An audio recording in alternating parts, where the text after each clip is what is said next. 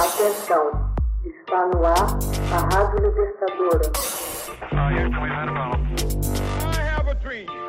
Começa agora o Hoje na História de Ópera Mundi. 9 de maio de 1978 Moro é encontrado morto em Roma. O corpo do antigo primeiro-ministro italiano Aldo Moro é encontrado em 9 de maio de 1978, crivado de balas, no banco de trás de um carro no centro histórico de Roma. Ele havia sido sequestrado por um grupo chamado Brigadas Vermelhas em 16 de março. Após um sangrento tiroteio perto de sua casa no subúrbio da capital, o governo italiano recusou-se a negociar com o grupo de esquerda que, após inúmeras ameaças, decidiu executar Muro. Ele havia sido cinco vezes premier da Itália nos anos 60 e 70 e era considerado o favorito para presidir o país nas vindouras eleições de dezembro daquele ano. Aldo Moro era visto por muitos como o político da Itália mais capaz no pós-guerra. Líder centrista do Partido Democrata Cristão, promovia a cooperação entre os distintos partidos políticos do país.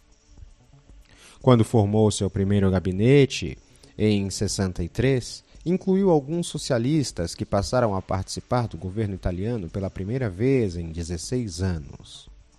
A última vez que Moro governou como primeiro-ministro foi em 76. Em outubro daquele ano, tornou-se presidente dos Democratas Cristãos da Itália em 11 de março de 78, ajudou a encerrar uma grave crise governamental que eclodiu um acordo parlamentar entre o Partido Comunista e o Democrata Cristão. Exatos cinco dias depois, o carro de Moro foi atacado por uma dezena de militantes armados da organização Brigada Vermelha. Seus cinco guarda-costas foram mortos e Moro foi capturado e levado a um esconderijo. Em 18 de março, a Brigada Vermelha emitiu um comunicado assumindo a responsabilidade pelo sequestro, afirmando que Moro estaria sendo submetido a um julgamento popular. A Brigada Vermelha, fundada em 1970 por Renato Curcio, empregava bombas, sequestros e roubos a banco como meio de promover a Revolução Comunista na Itália. O Partido Comunista Italiano, que defendia a democracia e participava do parlamento, condenou as ações terroristas da Brigada, que, por sua vez, acusava o Partido Comunista Italiano de ser um títere da burguesia e um agente do eurocomunismo. Curcio e doze outros membros da Brigada Vermelha estavam processados em Turim quando Moro foi sequestrado e os procedimentos legais foram apenas brevemente suspensos após o rapto. O governo italiano recusou-se a negociar com os raptores, alegando que isso debilitaria o Estado e levaria o país ao caos. Alguns críticos acusaram os democratas cristãos de ceder às pressões dos comunistas, cujos líderes se opunham ainda mais firmemente ao diálogo com a brigada. A polícia e o exército prenderam centenas de suspeitos e vasculharam o país à procura da prisão popular onde Moro era mantido, mas não obtiveram qualquer pista concreta. Em 19 de março e 4 de abril, Cartas aparentemente escritas do próprio punho por Moro foram publicadas, pedindo que o governo negociasse. Roma tentou manter contatos secretos, todavia, em 15 de abril, a brigada acabou por rejeitar tais negociações, anunciando que Moro havia sido julgado culpado no julgamento popular e condenado à morte. Em 24 de abril, os revolucionários exigiram a libertação dos 13 membros da brigada presos em Turim em troca da vida de Moro.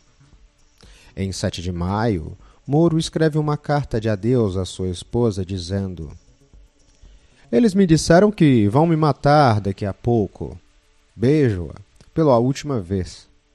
Dois dias depois, seu corpo foi encontrado na Via Caetani, a 300 metros da sede central dos democratas cristãos e a 200 metros da sede do Partido Comunista Italiano. De acordo com o desejo expresso por Moro durante o seu sequestro, nenhum político italiano deveria ser convidado aos seus funerais. Na década que se seguiu, muitos líderes e membros das Brigadas Vermelhas foram presos e a organização praticamente se extinguiu. Hoje na História. Texto original Max Altman. Edição Laila Manuelle. Narração e adaptação José Igor.